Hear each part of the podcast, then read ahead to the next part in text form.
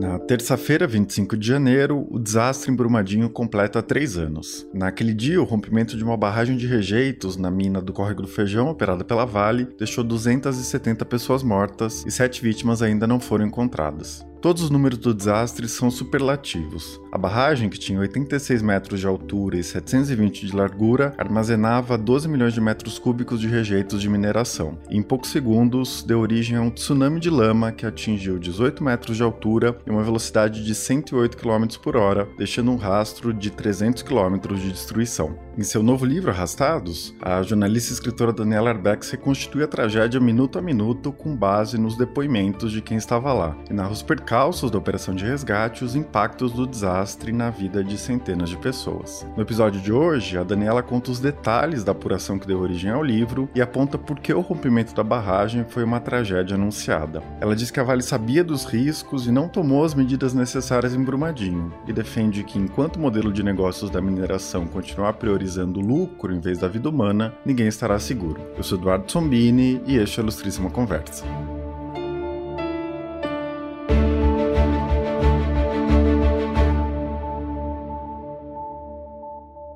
Daniela, você é autora do best-seller Holocausto Brasileiro, que narra as atrocidades cometidas durante décadas em um hospício em Barbacena, em Minas, onde mais de 60 mil pessoas foram mortas, e também de Todo Dia Mesma Noite, em que você reconstitui a história do incêndio da Boate Kiss. É, são duas situações muito brutais e as duas produziram grandes traumas, não é? Assim como o rompimento da barragem da Vale em Brumadinho, que é o tema do livro que você está lançando agora. Para a gente começar nossa conversa, eu queria te perguntar se Brumadinho te fez lembrar lembrar desses seus trabalhos anteriores ou se o que você viu lá é diferente de alguma forma. É, eu acho que de certa forma sim e não. Sim, porque quer queira, quer não, é uma história de tragédia, uma história de perdas, de separações brutais, mas nada na dimensão do que eu é, vi em Brumadinho. Brumadinho, a gente fala que tudo nele tem escala industrial, tudo nessa história tem escala industrial. A dor das famílias, o tamanho da devastação humana, devastação ambiental, as cifras bilionárias que são movimentadas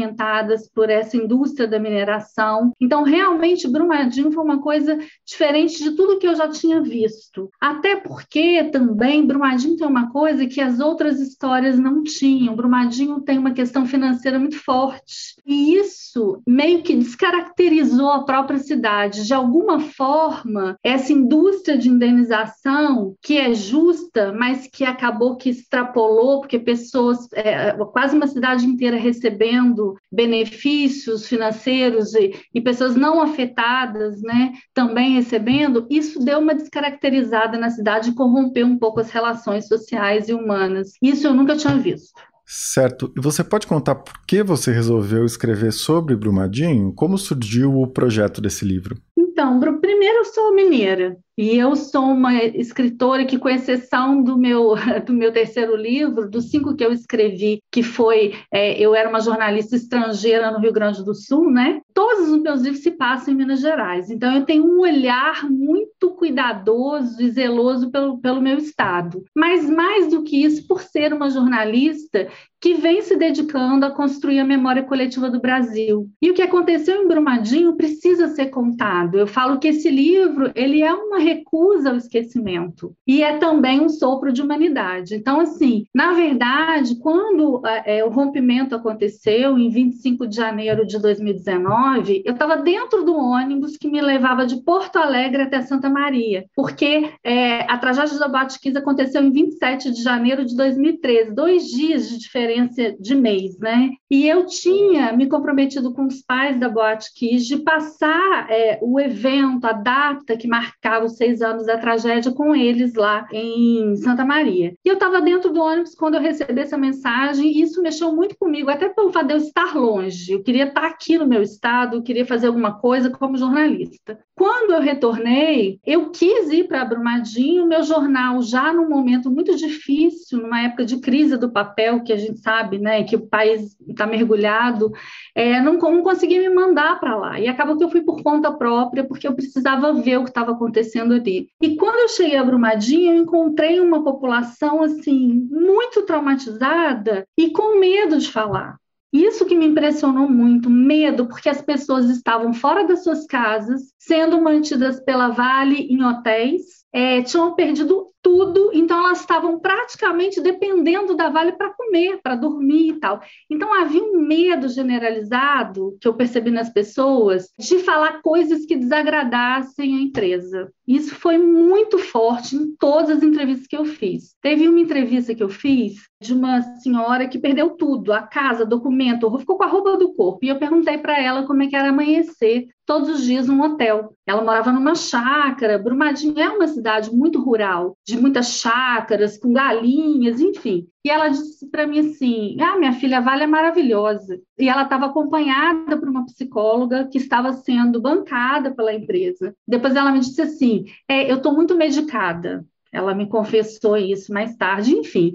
Então, o que, que eu percebi ali? Eu percebi que essas pessoas iam precisar de tempo para entender o tamanho da tragédia na qual elas estavam mergulhadas. E aí a gente não consegue contar uma história dessa sem tempo, sem, sem dar um tempo para que essas pessoas pudessem digerir. Então, eu estava em Brumadinho, e aí eu recebi, antes de ir, eu esqueci de contar uma coisa que é importante. Antes de eu ir para Brumadinho, lá dentro do ônibus mesmo, eu recebi uma mensagem de uma família, de uma engenheira chamada Isabela Barroso Câmara Pinto, é engenheira da Vale, e essa família, as amigas dessa moça, me mandaram uma mensagem, já conheceu o meu trabalho, me pedindo ajuda para localizá-la, que ela estava desaparecida. E eu fiquei muito é, tocada por essa história, primeiro Por não conseguir fazer nada naquele momento. Segundo, porque a foto da, da Isabela que eles me mandaram era de uma menina vestida de noiva. E eu falei, meu Deus, que história é essa? Uma menina linda, jovem. Eu falei, meu Deus, que história é essa? Quem é essa menina? E aquilo me marcou tão profundamente que eu prometi para mim mesma que se um dia eu fosse contar essa história, essa família ia ser a primeira a ser procurada, e foi o que eu fiz. Estou até arrepiada.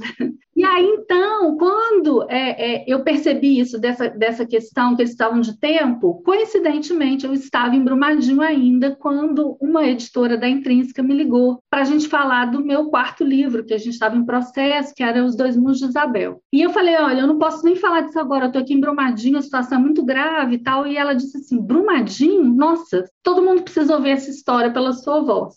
E eu fiquei naquela, sabe? Então, assim, ali eu acho que o livro nasceu, assim, entendeu? Essa ideia do livro, né? Esse compromisso, assim, de contar essa história através do jornalismo que eu faço, que é um jornalismo de construção de memória coletiva. Então, foi mais ou menos assim que, que o processo começou. Ótimo. Eu queria que você contasse um pouco mais em detalhes essas conversas com os familiares das vítimas, porque você investe muito nessas histórias pessoais, né? Você usa documentos, investigações sobre o caso, mas o cerne do livro livro é recontar a história das pessoas que estiveram envolvidas nessa tragédia, né? É, você acabou de dizer que existia muito medo, muita resistência. Como foi esse processo de fazer as pessoas baixarem a guarda, construir confiança, compartilhar com você as memórias? É, porque imagino que essas memórias eram muito dolorosas, né? E que muitas pessoas não queriam ter contato com isso. Você pode falar sobre esse processo? Olha, engraçado que eu estava na minha casa, que é meu estado, e que é particularmente assim mais perto de Juiz de Fora. Eu fico a cerca de três horas e meia de viagem e foi o livro mais difícil de conseguir me aproximar das pessoas. Eu até fiquei pensando porque no Todo Dia Mesma Noite eu criei, eu, eu consegui construir uma relação de confiança muito grande com as famílias, ao ponto de que durante dois anos do processo de apuração ninguém soube que eu estive 15 vezes em Santa Maria. As famílias fecharam um pacto comigo de não comentar com ninguém, foi incrível. E eu não tinha uma barreira muito grande em Brumadinho. E eu pensava, meu Deus, mas será que eu estou fazendo errado? Será que eu não sei fazer mais isso? não sei, eu tive essa dificuldade. E aí eu fui percebendo que talvez eu, eu tivesse que seguir alguns caminhos. Então, assim, é, primeiro eu cheguei nos bombeiros e depois eu cheguei. Então, eu fui assim, e esses caminhos me aproximaram das pessoas, porque essas pessoas perderam muito. E elas perderam principalmente não só seus amores, a vida que elas tinham antes, que nunca mais elas terão, mas acho que elas perderam até a fé na humanidade. Então existia muita desconfiança e muito receio mesmo de como essa história seria contada. Então eu precisei fazer um caminho diferente. E aí eu fui me aproximando dos bombeiros, mas eu também precisava entender o que não tinha sido contado. Eu não podia contar o que todo mundo já tinha contado. E aí, nessa de procurar entender e reconstituir tudo o que aconteceu antes, durante as 96 horas depois, eu fui traçando um caminho que eu cheguei, por exemplo, no IML de Belo Horizonte. E eu acho que eu fui a única jornalista do Brasil que teve acesso a algumas fotos dos relatórios das vítimas dos corpos, porque eu precisava entender o que tinha acontecido ali e no que, no que aquelas pessoas foram transformadas. E isso foi realmente um divisor de águas. Essa minha proximidade com o IML, com os bombeiros. Aos pouquinhos, essas pessoas conheciam outras e foram abrindo esse caminho para chegar nas famílias. Então, assim, eu não conto a história de muitas famílias, mas as histórias que eu conto no livro, eh, eu me aprofundei ao máximo nessas histórias. E a gente tem histórias de funcionários da Vale, histórias, assim, que eu acho que são talvez as mais impactantes que eu já tenho contado na minha carreira e de familiares. E aí a gente foi conseguindo, mas foi, foi um trabalho árduo. E tinha, para piorar, uma pandemia no meio disso tudo. As pessoas com muito medo também da pandemia. Se eu esperasse a pandemia, esse livro não estava pronto. A gente hoje não estaria falando dele aqui, porque a pandemia está aí e acho que ela vai ficar por algum tempo mais, né? Então, assim, foi um processo difícil, mas foi muito. É, eu acho que foi assim, um privilégio poder encontrar pessoas tão incríveis quanto as que eu encontrei no caminho, sabe? Poder, por exemplo, dar visibilidade para o trabalho das bombeiras femininas, que quase não foram lembradas. Nós temos, dos 4 mil bombeiros de Minas Gerais que atuaram em Brumadinho, 400 eram mulheres, mulheres incríveis. E aí a gente teve a chance de falar dessas mulheres. E aí a gente teve a chance também de falar desse trabalho impecável que o IML fez e que eu não tinha a menor ideia. Eu tinha, eu acho que todos nós temos alguns estigmas em relação a servidores públicos, e a Polícia Civil sempre teve um estigma de corrupção, de não ser eficiente, de ineficiência, e de repente eu encontro uma equipe que fez um trabalho técnico tão espetacular, tão fora da curva de dedicação, num, num momento em que o governo de Minas Gerais, o antigo governo, né, o, o governo do Pimentel, não tinha pago o 13 terceiro salário para essas pessoas, e eles fizeram, tentaram todas as técnicas possíveis, o uso de tecnologia para conseguir fazer esses reconhecimentos. Então foi assim, incrível. Isso me ajudou muito a ter um entendimento do que foi Brumadinho. Com certeza.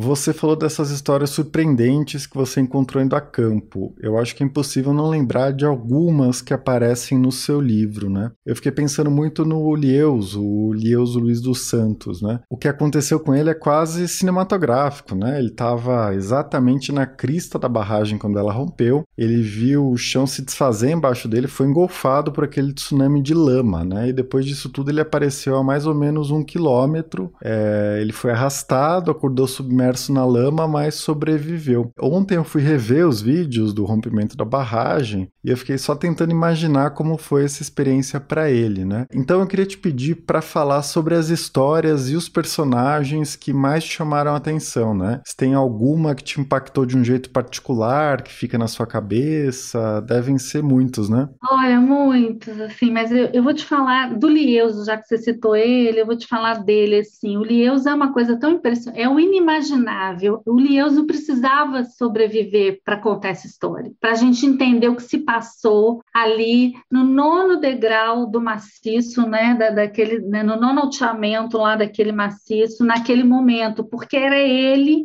que estava fazendo a perfuração vertical, que hoje é apontada como gatilho para o rompimento da barragem. E ele foi tão vítima quanto todos os funcionários da Vale, porque ele foi colocado em cima de uma bomba relógio para fazer um trabalho que era inapropriado para um local, para uma barragem completamente instável, é uma barragem que já havia dando sinais claros de instabilidade desde 2017, sinais graves, inclusive, de instabilidade. E ele estava ali com quatro outros terceirizados, uma pessoa muito simples, uma pessoa que trabalhou a vida inteira para garantir para a família o que ele não pôde ter, que foi tempo para estudar. Então ele tinha muito orgulho de que com o trabalho dele ele pudesse manter a faculdade da filha, ele pudesse dar algum conforto para a família dele, que tudo isso ele não teve. Então é muito impressionante o que ele passou, porque quando ele acorda depois de, de ter sido arrastado, depois de ter visto aquilo tudo de perto, se a gente pensar que tratores de esteira de quase 100 toneladas toneladas, eles foram arrastados. Se a gente pensar que a locomotiva do trem, que foi também arrastada e soterrada, só foi encontrada quase dois anos depois, ela desapareceu do mapa, é inacreditável a gente imaginar que alguém tenha sobrevivido àquilo. Então, é quase que realmente assim, um milagre ele ter sobrevivido àquilo, e aí ele ser voz para contar o que aconteceu. Quando eu cheguei no Leuso, ele estava ainda muito traumatizado, ele estava numa situação financeira muito difícil difícil porque ele não fez acordo e ele, como terceirizado, não teve os mesmos benefícios que os funcionários da Vale tiveram, né, os que morreram. Então ele se questionava, inclusive, por que, que ele sobreviveu? Porque se ele tivesse morrido, a família dele estava financeiramente amparada. Olha que conflito e que drama. Então esse é um personagem incrível.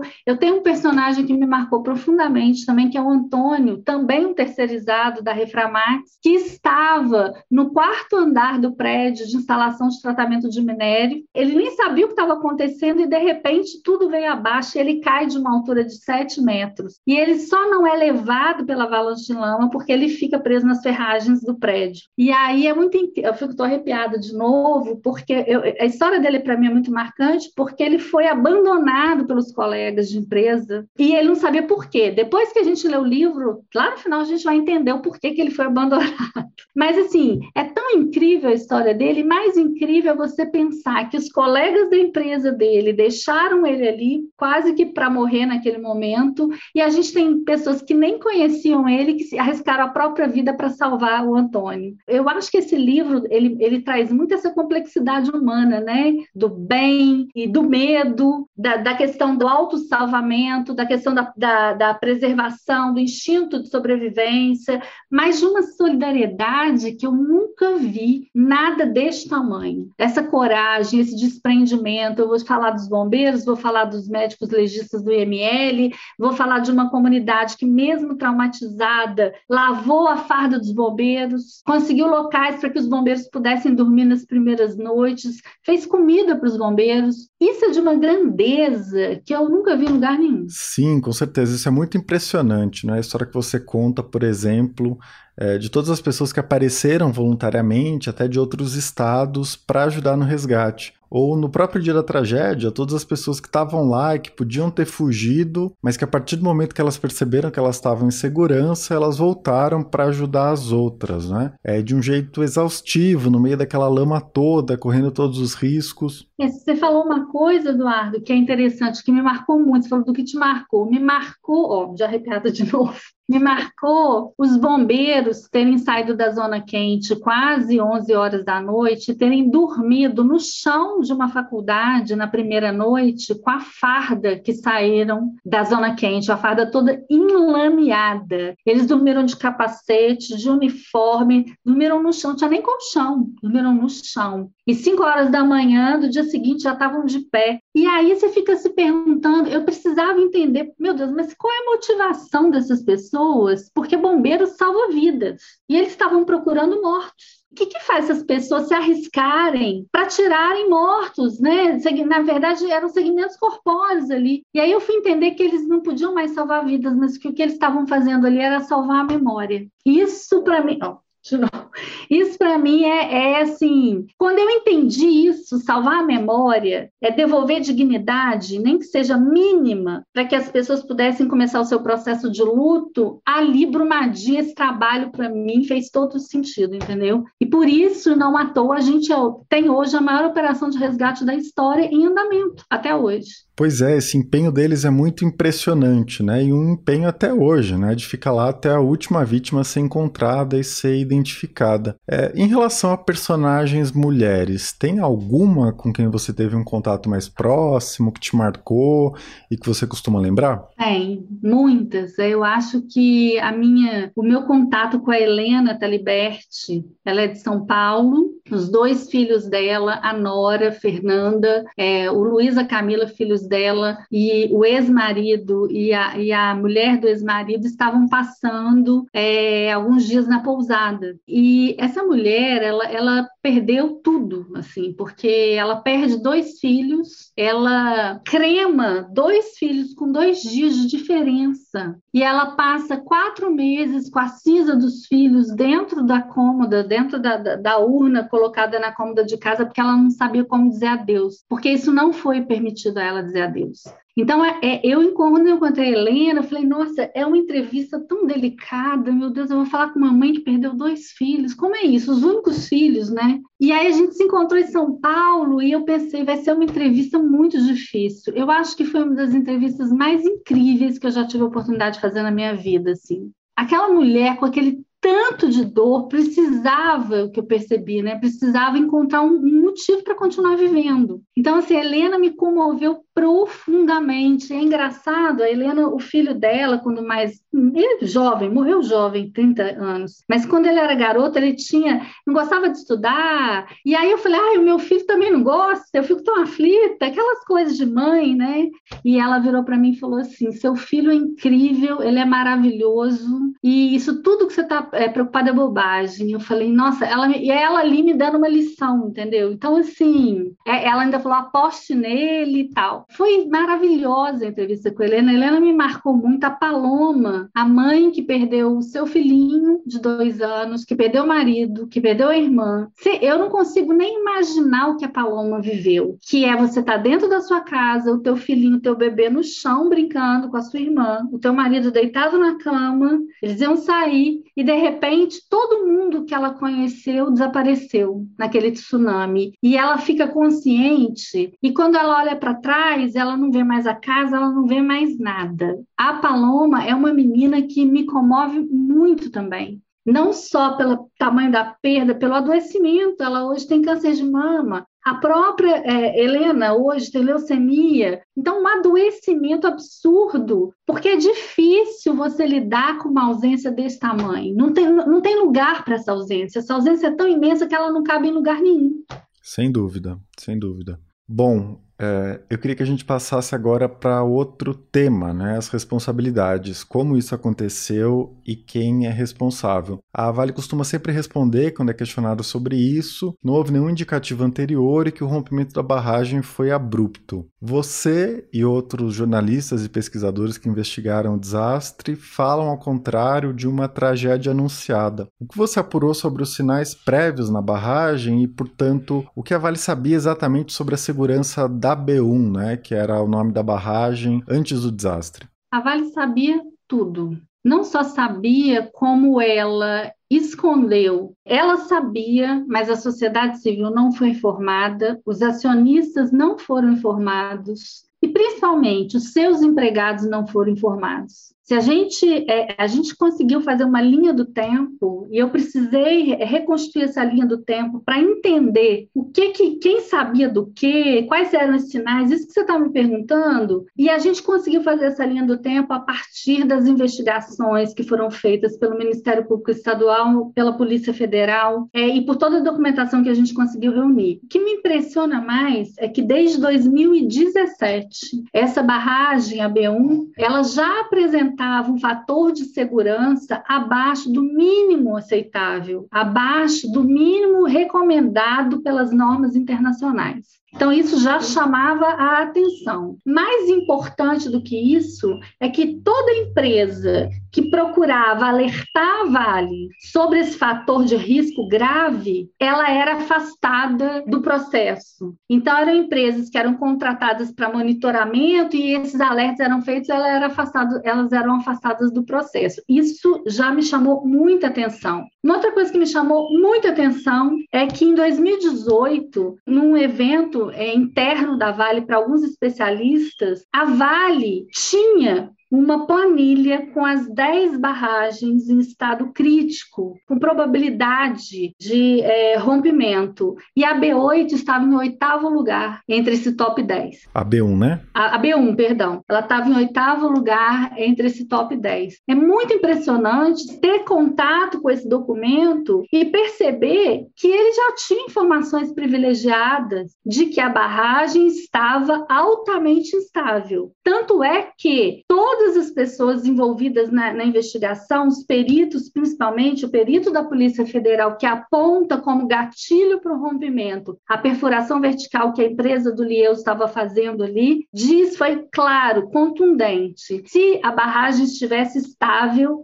essa perfuração não era suficiente para provocar o rompimento por liquefação, né? que é quando a barragem muda do seu estado sólido para um estado liquefeito. Então, assim, na verdade, a barragem deu, deu vários sinais de alerta. Um sinal de alerta poderoso que chama atenção acontece em junho, junho de 2018, quando, é, num processo, numa tentativa de melhorar a segurança dessa barragem, eles instalam por orientação de algumas empresas, os drenos horizontais. E na, na, na colocação desse, de, de um 15 dreno, houve então uma, uma espécie de fraturamento hidráulico, uma ruptura ali, começou a vazar. Isso era, esse acidente, ele era suficiente para ter causado esvaziamento da mina para que o plano de ação de emergência de, de barragem de mineração, que é um plano obrigatório que as empresas são obrigadas a ter por lei, ele fosse acionado e a mina fosse evacuada. Isso não aconteceu. Aí depois, em dezembro, o radar interferométrico ele aponta várias deformidades no maciço, deformidades importantes e deformidades em que o, o, a pessoa que fazia a leitura do radar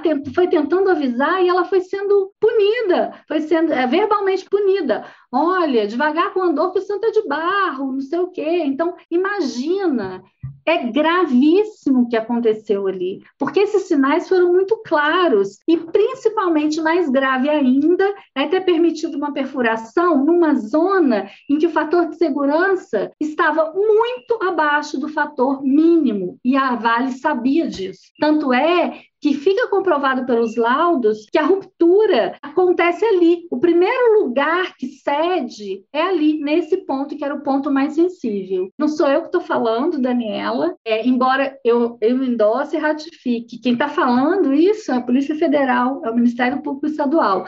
A Vale sabia, e eu vou usar um termo que o delegado federal é, da Polícia Federal me disse, que está no livro. Ela teve muitas chances para não errar e ela desperdiçou todas.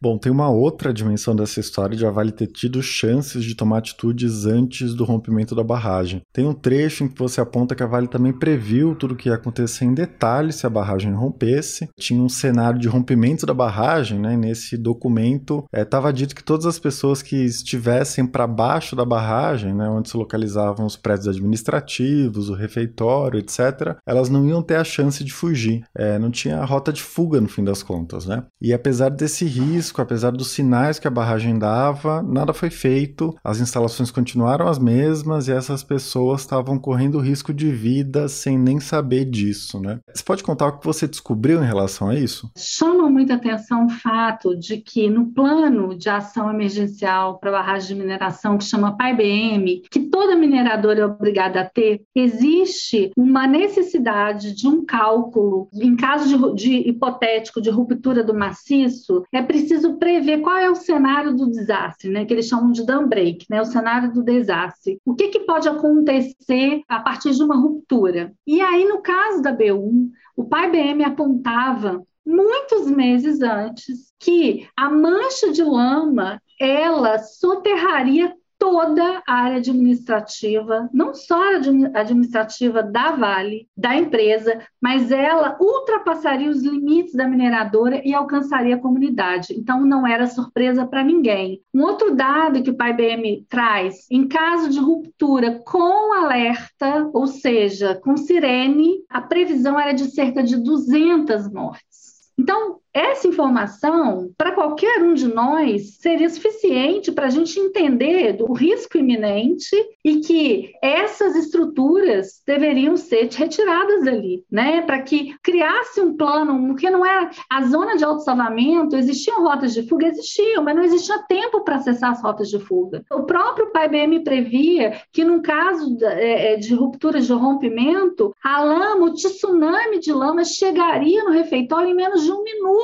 com alerta não teve alerta. As sirenes não estavam operacionais. E quem fala isso com todas as letras, de novo, não sou eu, Daniela. É investigação da Polícia Federal. As sirenes não estavam instaladas. Por isso elas não soaram. Era impossível que elas soassem. E o que é mais angustiante é entender que o refeitório que alcançou, onde foi mais afetado, onde as pessoas, mais pessoas é, foram alcançadas, o refeitório ele estava a apenas 150 metros de distância da portaria, que não foi afetada pela lama. Ou seja, se essas pessoas tivessem tempo, elas conseguiriam deixar o refeitório, pelo menos o refeitório. E, e se você é, entender, se você, se a gente falar aqui que alguns dos corpos retirados da mancha de lama da zona quente, eles foram retirados com pessoas que tinham, estavam com seus capacetes, com todos os seus equipamentos de proteção, óculos, luva, capacete, do que, o que, que a gente tira daí de conclusão? Que essas pessoas morreram trabalhando. Elas nem viram o momento em que elas foram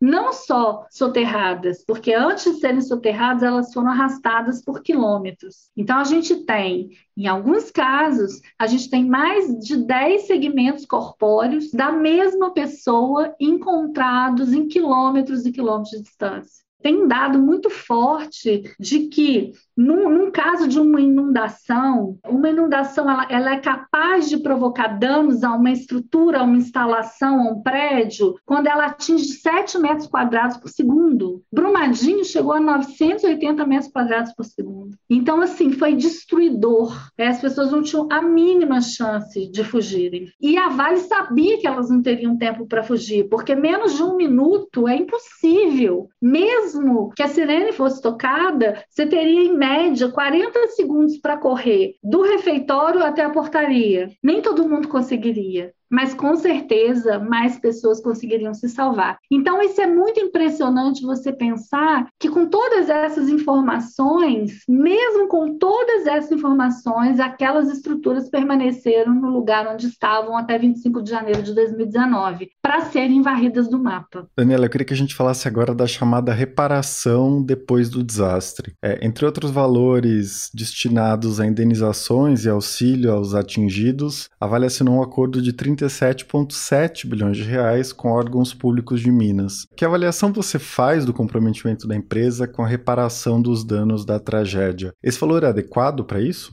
Então, quem estabeleceu os valores, de, os parâmetros para poder iniciar o processo de reparação foi o governo de Minas Gerais, que inicialmente é, apontou que seriam necessários 54 bilhões, e aí foi uma longa negociação e acabaram fechando em 37 bi para fazer as reparações ambientais, as reparações. E essas reparações ambientais, a gente está falando de trabalhos que vão durar décadas, né?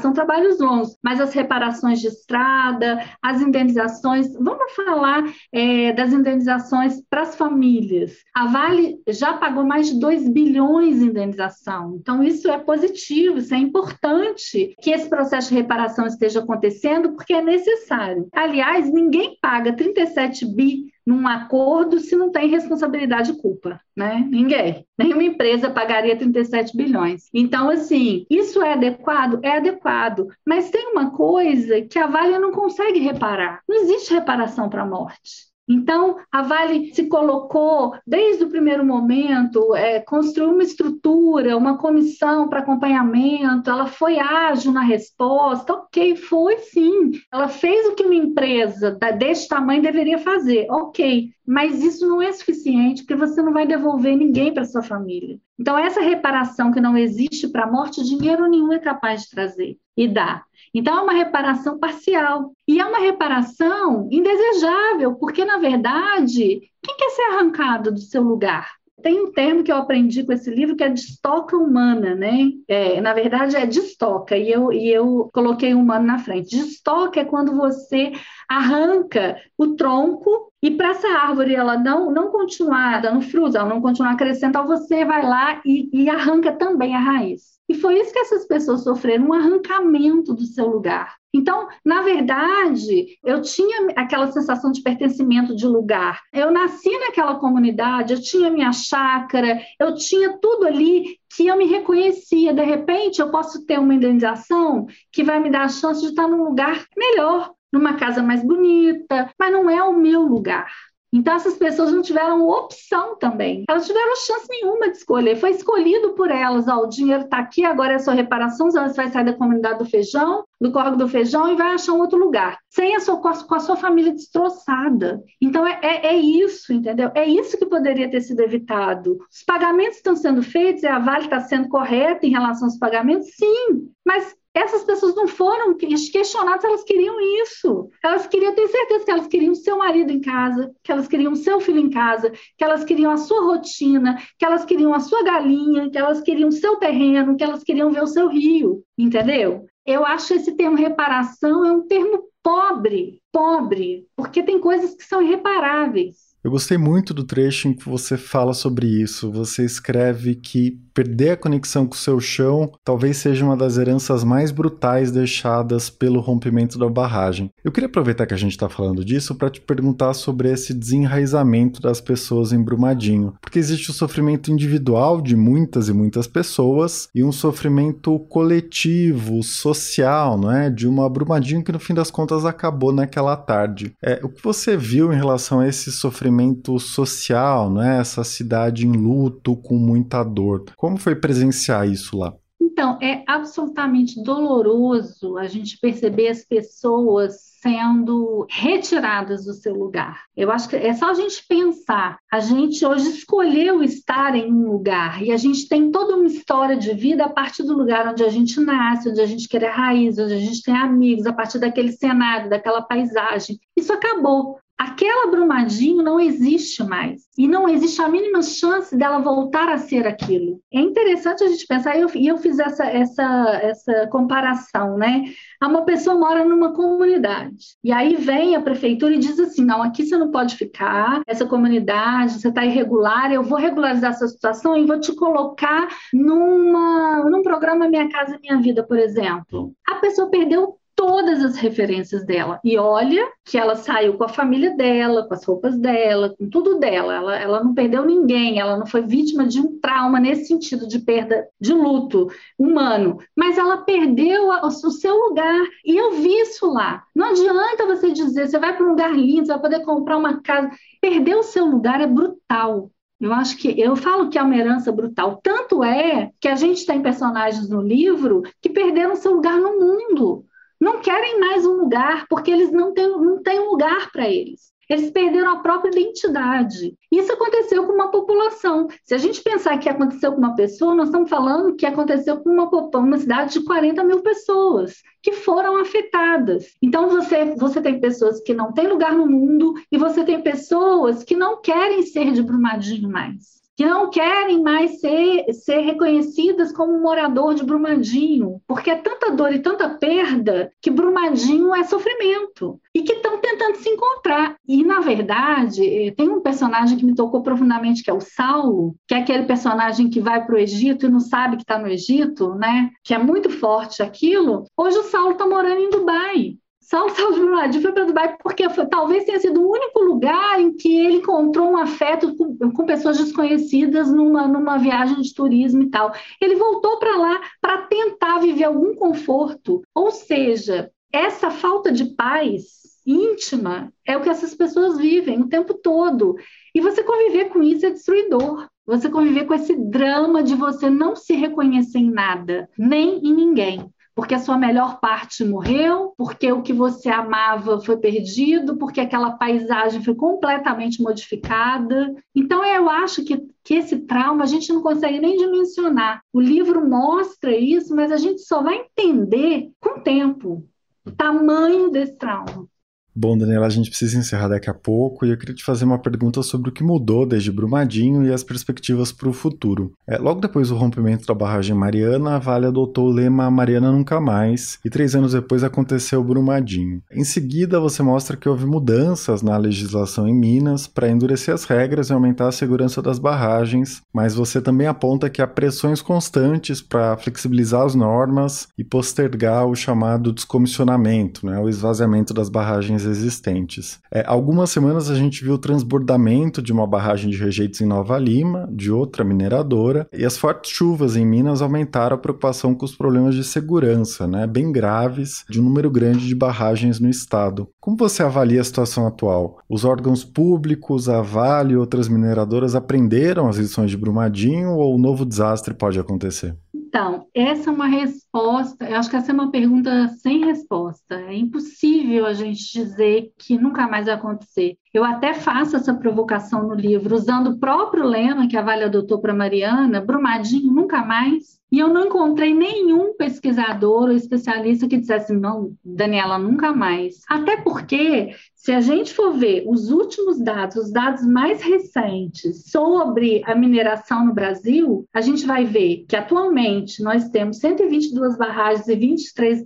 estados brasileiros em estado crítico, e isso é um sinal claro de que ninguém está seguro, Aí você falou das leis, você colocou bem. Minas Gerais criou uma lei importantíssima que foi é, é, batizada de Mar de Lama Nunca Mais, que foi uma lei pensada a partir de Mariana e que ela foi sancionada logo depois do rompimento da barragem de Brumadinho, com novos marcos regulatórios para o setor, fechando o cerco, exigências de descomissionamento com prazos a serem cumpridos. Aí agora, aos 45 minutos do segundo tempo, fevereiro de 2022, que é era para cerca de 50 barragens estarem descomissionadas, nós só temos três efetivamente descaracterizadas, que ofereciam risco. Nós temos 16 em, em processo e o restante sem data para acontecer. E aí nós temos um projeto de lei agora tramitando que dá prazo até 2027 para que isso aconteça. Então, me preocupa que leis importantes, isso aconteceu também no caso Kiss, a lei Kiss também foi toda retalhada. Então, que leis que são importantes e que vêm como uma, uma resposta para a sociedade,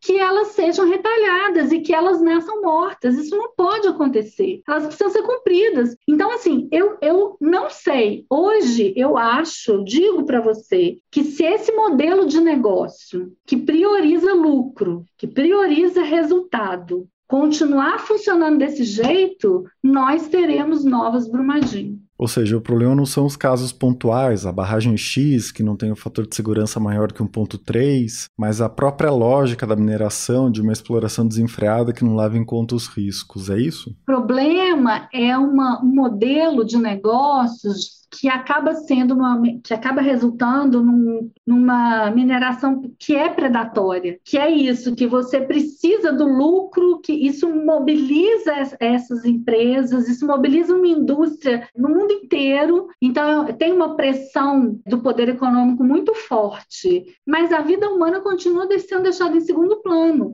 e não precisa ir longe. Só 10% das cerca de 22 mil barragens no Brasil têm informações confiáveis confiáveis em relação a qual é, que tipo de empreendimento é, é, é, é hidrelétrica, é barragem de mineração. O resto não tem. Isso é absolutamente assustador. Ou seja, nós não temos nem informações sobre as barragens que existem no Brasil. Então, eu volto a dizer como um alerta: se o modelo de negócio não mudar, nenhum de nós estará seguro. Nós não estaremos seguros em lugar nenhum.